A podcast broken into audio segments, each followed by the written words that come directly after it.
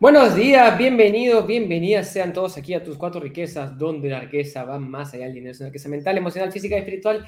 Y estamos hoy, día 28 de febrero del 2023, felices de estar con ustedes el día de hoy, cerrando este mes, el segundo mes de este 2023, con mucho aprendizaje y nos toca un libro sensacional, estamos leyendo un libro sensacional que se llama La Maestría del Amor del doctor Miguel Ruiz más conocido por su otro libro que se llama Los Cuatro Acuerdos. Este libro es muy, muy lindo.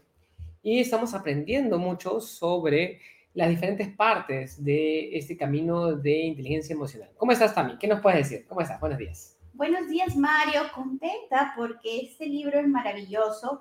Y también recuerdo, Mario, que no fue muy fácil conseguirlo. ¿Te acuerdas que lo buscaba y lo buscaba por todas las librerías? Y de pronto en una feria de libros fue como que yo no me di cuenta y Mario dijo, mira ese, y yo, ¡ah! Así que es un libro que, que, no lo encuentras así nomás.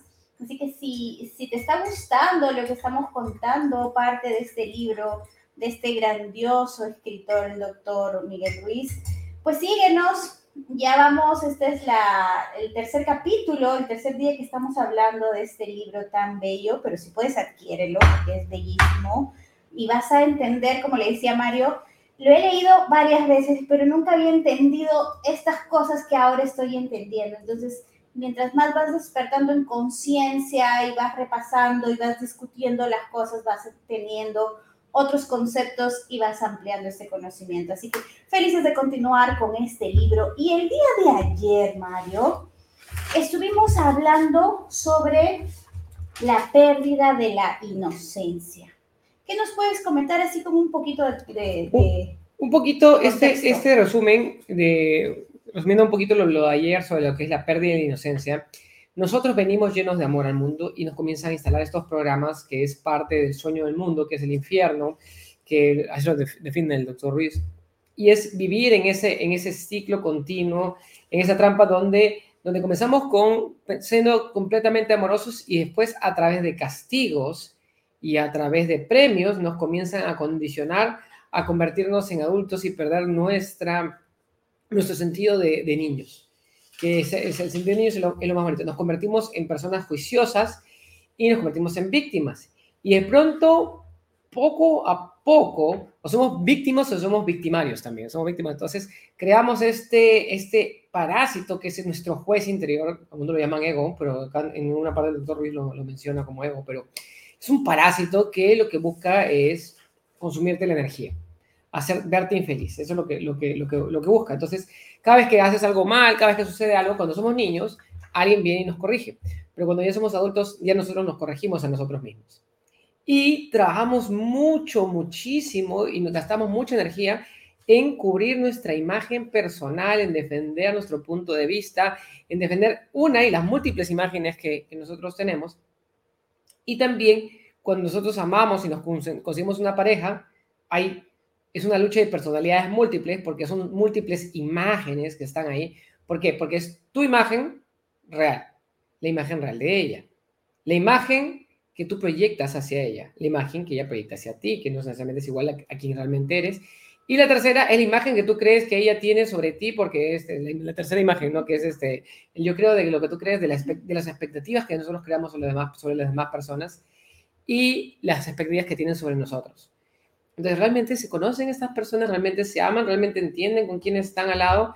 Entonces, de eso se trata un poquito esta, esta parte de la pérdida de la inocencia. ¿Algo más de esta parte de la pérdida de inocencia también que quieres mencionar? Bueno, nos hablaba un poquito sobre eh, la reacción, las reacciones que tenemos ya con el veneno emocional que hemos venido adquiriendo de pequeños a través de, de la base que es una herida. Primero se genera esa herida, luego empieza a salir como pus, que viene a ser el veneno emocional tenemos reacciones, reacciones que nos llevan al miedo, al enfado, a la timidez, al llanto, y luego esto se genera en una percepción, que la percepción nos la define aquí como una burbuja en la que vivimos desde pequeños, que las que creamos y pensamos que todo lo que sucede afuera es por nuestra culpa. Mamá y papá se discutieron por mi culpa, mis hermanos están así por mi culpa, el mundo está así por mi culpa, o sea, todo es por mi culpa, ¿no? Y es así donde generamos esa pérdida de inocencia.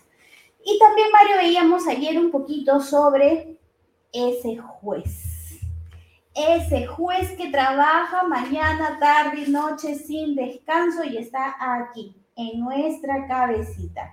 Y lo que hacemos, lo que sentimos, lo que no sentimos, cómo nos vemos a nosotros y cómo vemos al resto de personas, es lo que nosotros o lo que los toltecas denominan esta parte, parásito mental, que viene a ser las creencias. Esas creencias que te hacen sufrir y cuando creces y quieres aprender conceptos nuevos y tomar tus propias decisiones, descubres que todavía controlan tu vida y por eso no puedes generar cambios. Entonces, eso es muy importante, Mario, porque cuando nosotros trabajamos, de repente eh, en esta actividad que tuvimos ahora en diciembre, el mapa de sueños, crear, volver a, a, ser niños, reconectarte contigo, este, y justo nos, nos dice acá también el doctor Miguel Ruiz, hay ocasiones en las que nuestro verdadero yo sale a la luz. Y empiezas a divertirte y juegas y bromeas y disfrutas y creas y hay magia y tus ojos brillan, tu corazón late y estás en el presente, estás en el hoy, te olvidas del resto de cosas y existen esos momentos. Pero ahí es donde luego aparece este parásito llamado creencia y nos dice que esto es cuando aparece y se vuelve cada vez más grande, entonces es cuando empieza a detenerte. Y tú empiezas a decir, no, pero yo no me merezco esta felicidad, no me merezco estar así. Si todo el mundo está sufriendo, yo también tengo que sufrir, yo también tengo que hacer. Y todo ese magnífico trabajo que has hecho a la hora de crear tu mapa de sueños, que has hecho conectándote con tu meditación, con tu visualización y todo, tú empiezas a detenerlo.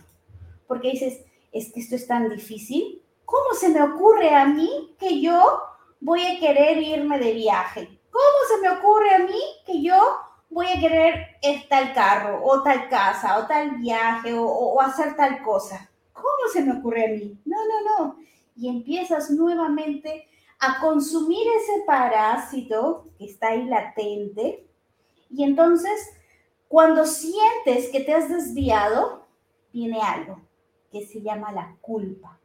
Sientes culpa y cuando sientes esa culpa es cuando emana nuevamente ese veneno emocional que te lleva al drama. Y otra vez recaemos en esa situación.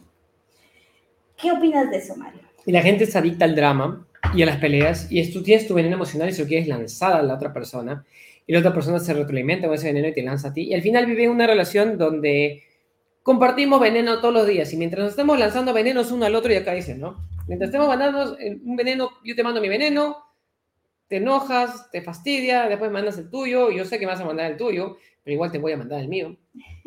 Y entonces, en ese, en esa, en ese ciclo de maltrato este, mutuo, sienten que están en equilibrio. ¿no? O sea, todo parte de un sentimiento, el veneno emocional parte de un sentimiento de injusticia que, nació, que, partió desde que éramos niños, pero después dice, ah, el equilibrio es bueno, funciona, dice acá. Te maltrato a ti de la misma manera que necesitas que te maltraten y tú me maltratas a mí de la manera que yo necesito que me maltraten. ¿Por qué? Porque nos volvemos adictos al maltrato. Y, y Mario, también algo importante ahí que, eh, en esta adicción es también el hecho de sentir quién tiene la razón.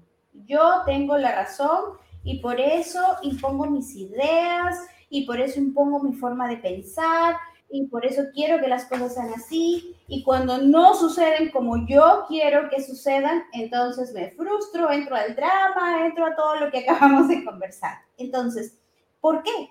Porque también hay otra cosa importante que dice, estamos llenos en la vida de tratar de complacer a los demás.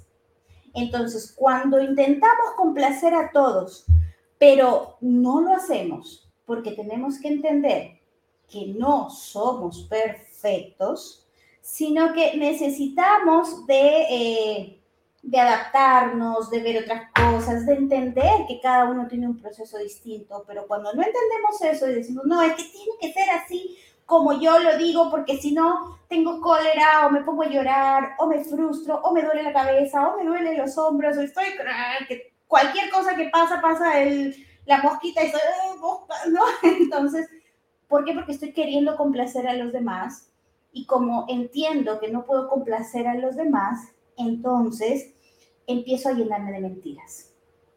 Y cuando me lleno de mentiras y no puedo perdonarme y no puedo perdonar al resto por no ser perfecto, entonces revienta una herida emocional.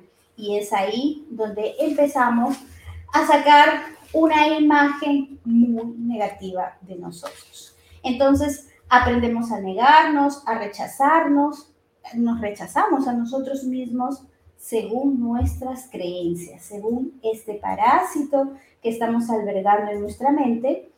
Y acá también algo importante nos dice el doctor Miguel Ruiz es, debido a nuestra imagen de perfección, nos, nos sometemos a un nivel alto de maltrato personal. Nos castigamos de una manera tan excesiva que sentimos que el amor no existe. Entonces, es el mundo versus, o el mundo te lleva al castigo, al sufrimiento, al juicio, y eso es una mentalidad de perfeccionista. Entonces, cuando tenemos esta mentalidad, lo único que estamos retroalimentando es el querer complacer a todos, pero como no lo vamos a lograr porque no se puede hacer así, porque la vida no se maneja así, sino es una creencia que se ha colocado en nuestra cabecita, nos sentimos infelices y nos culpamos porque las cosas no suceden como tienen que ser o porque no somos las personas más adecuadas para el resto de personas. Y es ahí donde vivimos un infierno total. ¿Qué más, María? Así es. Bueno, entonces este es la pérdida de la inocencia, donde tenemos que aprender a entender o sea, la, limitación es la toma de conciencia para comenzar a sanar todas estas áreas. Y saludos primero acá a Inés, que nos manda buenos días. Está mi Mario, muy feliz y agradecida de seguir aprendiendo con las diversas temáticas en esta maravillosa comunidad de tus cuatro riquezas. Carla desde Medellín, Colombia, nos manda buenos días. Pavel Pastor desde Lima, Perú. Buenos días, está mi Mario. Tú mismo te saboteas con tus temores, nos dice acá Inés. Víctor Hugo, saludos desde Cuernavaca, Morelos, México. Por eso existe la frase de pégame, pero no me dejes. Acá hay canciones. Acá, también, acá tenemos canciones. Eso de los maltratos ahí, físicos y psicológicos. Acá se llama, la canción se llama Sácame la vuelta, pero no me dejes si te vas, llévame contigo. Más tóxico no puede ser. Y Gloria nos manda buenos días, está mi Mario y bebecito, gracias. Gracias, Gloria un fuerte abrazo. Me tiene nombre, así que ya. Ya tiene, ya tiene nombre. Capítulo 3. Mario, y, y, antes de iniciar el capítulo 3, solo, solo para terminar esta parte, ¿no? O sea, hemos visto esto que nos puede llevar a la agonía, que nos lleva al dolor, que nos lleva al sufrimiento. Pero lo importante es qué hacer para salir de eso. Entonces el doctor Miguel Ruiz nos dice, basta que abras los ojos y mires lo que te rodea para limpiar el veneno, para sanar tus heridas, para aceptarte y salir del infierno que tú solo has creado. Entonces, eso es completamente lindo porque si nosotros hemos creado ese infierno, nosotros podemos salir de ese infierno. Y no importa si han pasado muchos años, no importa si las personas que están a tu alrededor quieren seguir en ese infierno. Lo importante es que tú tomes conciencia de que ese no es tu lugar, de que ese no es tu sitio, de que lo otro han sido unas creencias ha sido un parásito que, nos alojaron y que se ha instalado muy grande en nuestra cabecita. Sin embargo, eso no, no somos nosotros, ni es lo que queremos. Entonces, parte de lo que nos deja como lección es tomar conciencia, abrir los ojos, entender que tenemos que sanar, entender que es un proceso de sanación y que queremos hacerlo. Que puede que no sea muy fácil como pensemos, pero lo importante es pasar ese proceso para poder salir de ese infierno que nos hemos creado y vivir en esta vida nuestro propio, suelo, nuestro propio cielo o nuestro propio paraíso. Me encantó este capítulo, Mario. Y ahora sí, venimos con el siguiente. Ah, no sé, si quieres, vamos. o sea, el, nuevamente, tú puedes hacer de esta tierra un cielo o un infierno. Y todo depende cómo manejes tú esta parte emocional, esta parte, estas heridas, estos programas que nos han diseñado para, para lastimarnos. Entonces, son esas creencias que tienes que comenzar a sanar, que es lo que te van a ayudar. Y nos manda saludos acá también Dora desde México. Nuestras creencias afectan directamente nuestra vida por la forma en que vemos nuestro entorno. Entonces, este es el capítulo 3, es una historia. Es una historia muy graciosa, ahorita vamos a... Se llama El hombre que no creía en el amor. Entonces, a capítulo 1 dice, completamente de acuerdo con el hecho de que nosotros podemos salir y no tomar la otra frase que dice, el amor al odio, hay solo un paso. En verdad, en verdad hay gente, ahorita, ahorita creo que esta historia este, ejemplifica mucho ese tema, ¿no? Tranquilo, Víctor Hugo, ahora llega la historia. Paciencia para todo, paciencia para todo, ahí viene, acá viene. Entonces, dice, quiero contarte una vieja historia sobre un hombre que no creía en el amor. Se trataba de una persona normal como tú y como yo, pero lo que lo hacía especial era su manera de pensar. Estaba convencido de que el amor no existía, había acumulado una mucha experiencia en su intento de encontrar el amor. Por supuesto, y observado a la gente que tenía a su alrededor. Se había pasado buena parte de su vida intentando encontrar el amor y había acabado por descubrir que el amor no existía. Donde quiera que fuese, solía explicarle a la gente que el amor no era otra cosa que una invención de los poetas, una invención de las religiones que intentaban de este modo manipular la débil mente de los seres humanos para controlarlos y convertirlos en creyentes decía que el amor no era real y que por esa razón ningún ser humano lo encontraría jamás, aun cuando lo buscase. Este hombre tenía una gran inteligencia y resultaba muy convincente. Había leído muchos libros, estudiaba en las mejores universidades, se había convertido en un erudito, respetado. Era capaz en cualquier y ante cualquier audiencia de defender con contundencia su razonamiento. Lo que decía era que el amor es como una especie de droga te exalta, pero a su vez crea una fuerte dependencia, por lo que es posible convertirse en un gran adicto a él. ¿Y cómo y qué ocurre entonces cuando no recibes tu dosis diaria? La dosis que necesitas al igual que un drogadicto. Solo decir que la mayoría de las relaciones entre los amantes se parecen a los que mantienen un adicto a las drogas con la persona que se las suministra. La persona que tiene la necesidad mayor es la que sufre la adicción a las drogas. La que tiene la necesidad menor es el que se la suministra. Y la que tiene menor necesidad es el que controla la relación. Si es posible ver esta dinámica de forma tan diáfana, es porque generalmente en todas las relaciones hay una persona que ama más y otra que ama menos. Y que se aprovecha de la que le ofrece su corazón. Es posible ver de, qué, de qué modo se manipulan la una a la otra, sus acciones y reacciones, que son sencillamente iguales a las de un adicto a las drogas y a su suministrador. El adicto a las drogas, el que tiene más necesidad, vive con un miedo constante, temeroso de que quizás no sea capaz de conseguir su próxima dosis de amor o de droga. El adicto a las drogas piensa, ¿qué voy a hacer si ella me deja? Ese miedo lo convierte en un ser posesivo. Eso es mío. Se vuelve celoso y exigente porque teme no conseguir su próxima dosis. Por su parte, el suministrador puede controlar y manipular a la persona que necesita la droga dándole más dosis, menos o retirándosela del todo. La persona que tiene más necesidad acabará por rendirse completamente y hará todo lo que pueda para no verse abandonada. De este modo, el hombre continuó explicando a la gente por qué no existía el amor. Lo que los seres humanos llaman amor no es otra cosa que una relación del miedo que se fundamenta en el control. ¿Dónde está el respeto? ¿Dónde está el amor que aseguran tenerse? No hay amor.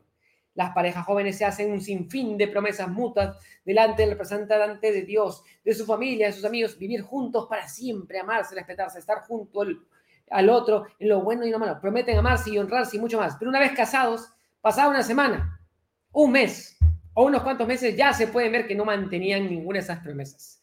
Lo que hay es una guerra de control para quién manipula a quién, ¿Quién será el suministrador y quién tendrá la adicción? Unos meses más tarde descubrirás que el respeto que juraron tenerse mutuamente se ha desvanecido. Descubrirás el resentimiento, el veneno emocional y verás cómo poco a poco empezarán a herirse el uno al otro. Una situación que crecerá y crecerá hasta que lleguen a tener miedo de quedarse solos, hasta que lleguen a temer, temer las opiniones y los juicios de los demás y también sus propios y juicios y opiniones. Pero, ¿dónde está el amor? Solía afirmar que había visto a muchas parejas mayores que habían compartido su vida durante 30, 40 o 50 años y que se sentían muy orgullosas de haber vivido unidas todos estos años. No obstante, cuando hablaban de su oración, lo que decían, hemos sobrevivido al matrimonio. Eso significa que uno de ellos se rindió ante el otro. Es un momento terminado, ella renunció y decidió soportar el sufrimiento. El que tenía mayor empeño y menor necesidad de los dos ganó la guerra. Pero ¿dónde está la llama que se que denominan amor? Se trata se tratan el uno al otro como si fueran, fuesen una posesión. Ella es mía, él es mío. El hombre continuó hablando incansablemente de todas las razones por las cuales creía que el amor no existía y siguió diciendo, yo ya he pasado por todo eso. No volveré a permitir que nadie manipule mi mente y controle mi vida en nombre del amor. Sus argumentos eran bastante lógicos y convenció a mucha gente con sus palabras. El amor no existe. Sin embargo, un día Sin embargo, un día este hombre salió a dar un paseo por un parque donde se encontró sentado en un banco y encontró a una hermosa mujer que estaba llorando. Mm. Cuando advirtió su llanto, sintió curiosidad, se sentó a su lado y le preguntó si podía ayudarla. También le preguntó por qué lloraba.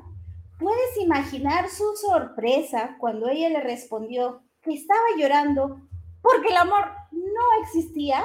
Y él dijo, esto es increíble. Una mujer que cree que el amor no existe. Por supuesto, quiso saber más cosas de ella. ¿Por qué dice que el amor no existe? Le preguntó. Bueno, es una larga historia, replicó ella. Me casé cuando era muy joven. Estaba muy enamorada, llena de ilusiones y tenía la esperanza de compartir mi vida con el que se convirtió en mi marido. Nos juramos fidelidad, respeto y honramos el uno al otro. Y así creamos una familia. Pero pronto todo empezó a cambiar. Yo me convertí en la típica mujer consagrada al cuidado de los hijos y de la casa. Mi marido continuó progresando en su profesión y su éxito en su imagen fuera del hogar se volvió para él en algo más importante que su propia familia. Me perdió el respeto y yo se lo perdí a él. Nos heríamos el uno al otro y en un momento determinado descubrí que no lo quería. Y él tampoco me quería a mí. Pero los niños, los niños necesitaban un padre y esa fue la excusa que utilicé para continuar manteniendo la relación y apoyarlo en todo. Pero ahora los niños han crecido y se han independizado. Ya no tengo ninguna excusa para seguir junto a él. Entre nosotros no hay respeto ni amabilidad. Sé que aunque encontrase a otra persona, sería lo mismo, por lo que el amor no existe. No tiene sentido buscar algo que no existe. Esa es la razón por la que estoy llorando. Como la comprendía muy bien, la abrazó y le dijo, tienes razón, el amor no existe. Buscamos el amor, abrimos nuestro corazón, nos volvemos vulnerables y lo único que encontramos es egoísmo. Y aunque creamos que nos dolerá, que no nos dolerá, nos duele. No importa cuántas relaciones iniciemos, siempre, siempre ocurre lo mismo. Entonces, ¿para qué seguir buscando el amor? Se parecían tanto que probaron, que pronto trabaron una gran amistad, la mejor que habían tenido jamás. Era una relación maravillosa, se respetaban mutuamente, nunca se humillaban el uno al otro y cada paso que daban juntos les llenaba de felicidad.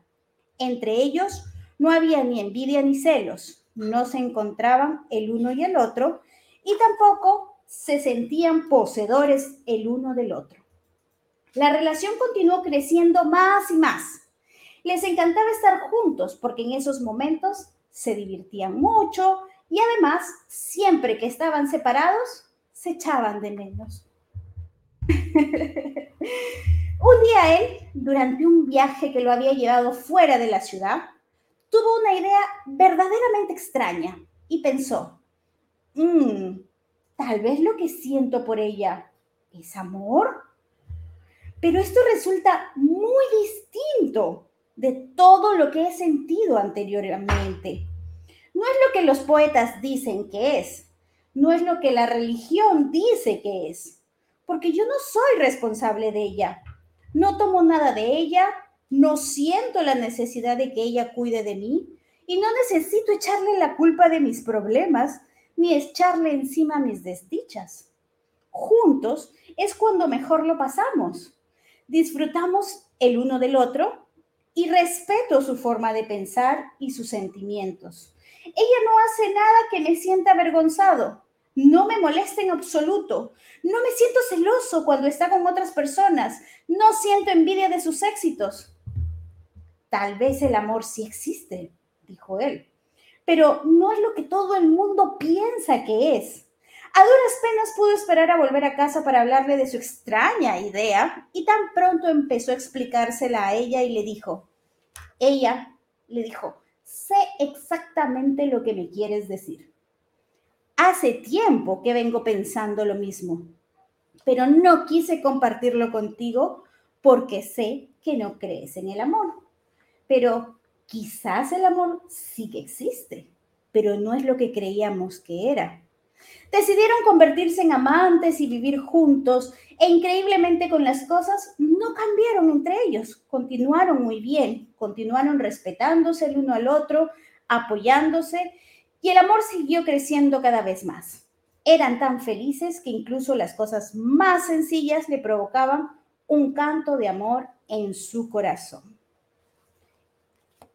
Hasta que el amor que sentía. Hasta que el amor que sentía. Él llenaba de tal modo su corazón que una noche le ocurrió un gran milagro. Estaba mirando las estrellas y descubrió entre ellas la más bella de todas. Su amor era tan grande que la estrella empezó a descender del cielo y al cabo de poco tiempo la tuvo en sus manos. Después sucedió otro milagro y entonces su alma se fundió con aquella estrella.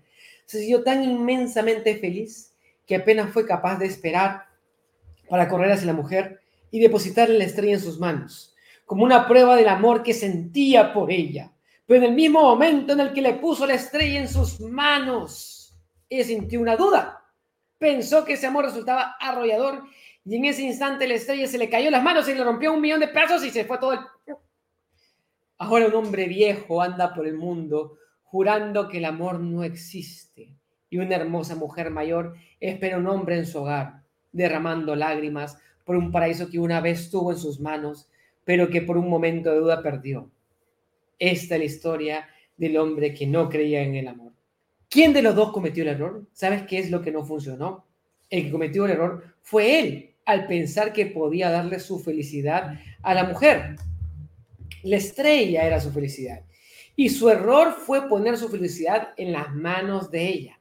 La felicidad nunca proviene del exterior. Él era feliz por el amor que emanaba de sí misma, de su interior.